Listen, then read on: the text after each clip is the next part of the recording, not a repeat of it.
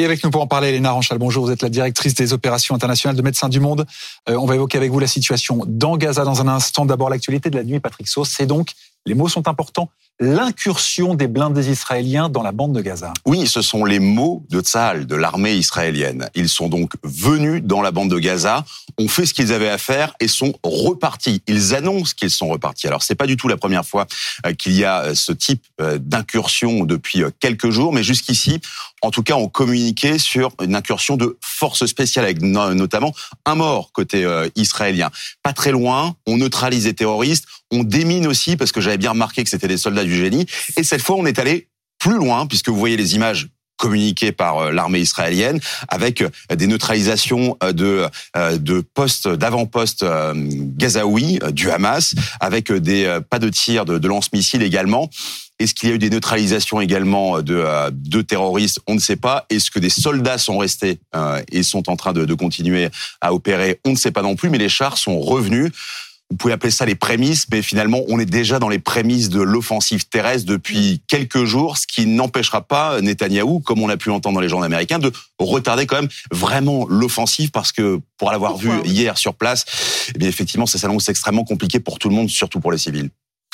Ça veut dire que l'offensive terrestre, la vraie offensive terrestre, entre guillemets, elle pourrait en fait ne jamais commencer. Il s'agirait de simples incursions comme celle euh, à laquelle on a assisté cette nuit euh, Vous vous souvenez, je crois que je suis arrivé en, urgence sur le plateau parce que Netanyahou avait donné son feu vert pour l'opération militaire. C'était quand? C'était il y a dix jours quasiment. Est-ce qu'il y a eu opération? Non, il y a eu le feu vert politique.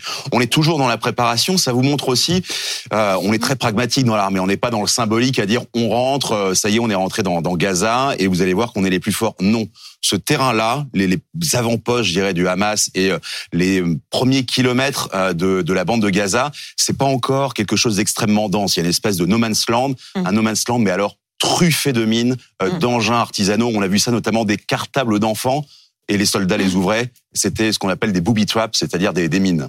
Et nous aussi, on va entrer dans Gaza avec des images ce matin, des images dans les décombres de euh, l'enclave palestinienne. Alors, il n'y a plus de rédaction dans, dans, la bande de Gaza, Internet est coupé, Gaza est interdite aux étrangers. Et Reporters sans frontières, d'ailleurs, dénonce un étouffement médiatique. Et dans ce contexte, impossible pour nos journalistes de se rendre sur place à Gaza. BFM TV est donc entré en contact avec un journaliste palestinien qui, pour nous, a passé 12 heures hier avec un ambulancier palestinien. Voici son reportage. Nous avons flouté les images les plus dures, mais certaines peuvent choquer les plus sensibles d'entre vous. Document BFM TV de Mohamed Abou Safia, Fabrice Babin et Caroline Philippe, avec Manuel Abrun. Au milieu de la nuit, Salem Mustafa, ambulancier du Croissant Rouge, fonce au volant de son véhicule. En pleine rue, des habitants lui font signe. Un immeuble vient d'être touché par une explosion. Il s'arrête.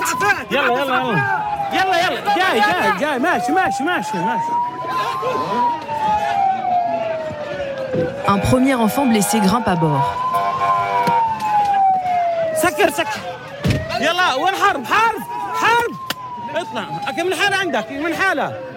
Très vite, Saleh Mustafa veut repartir.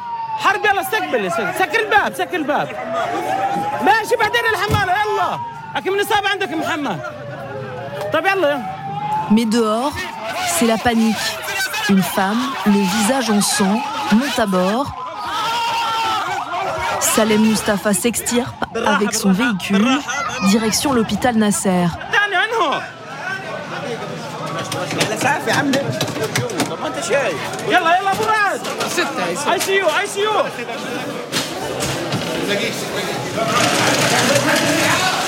L'hôpital a triplé le nombre de places en réanimation à cause des bombardements. Depuis le 7 octobre, ce père de quatre enfants, ambulancier depuis 18 ans, enchaîne les interventions. Le sommeil est devenu notre ennemi. On ne peut pas se permettre de se reposer. J'ai réussi à dormir une heure, mais j'avais mauvaise conscience. Depuis quatre jours, je n'ai dormi que 6 à 7 heures. Et pendant mon sommeil, je n'ai rêvé que d'explosions et de tirs de missiles. Ça me réveille. Quelques minutes de pause, puis l'ambulancier repart sur le terrain. Ce soir-là, il aura transporté huit blessés et deux cadavres.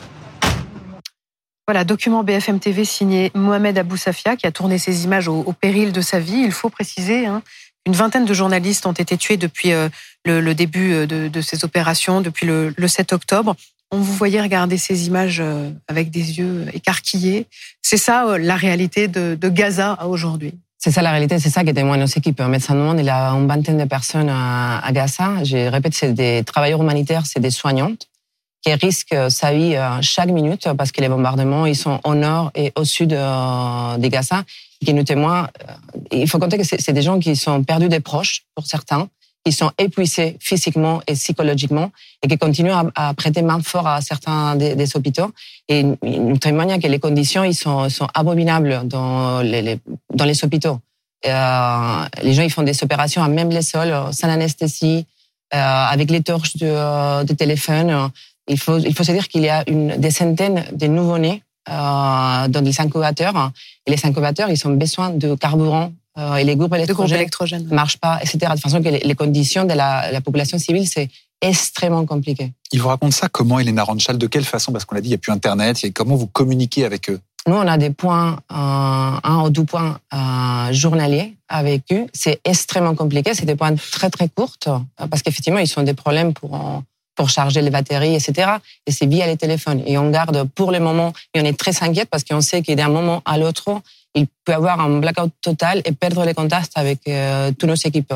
Mais les témoignages, ils sont, ils sont très durs.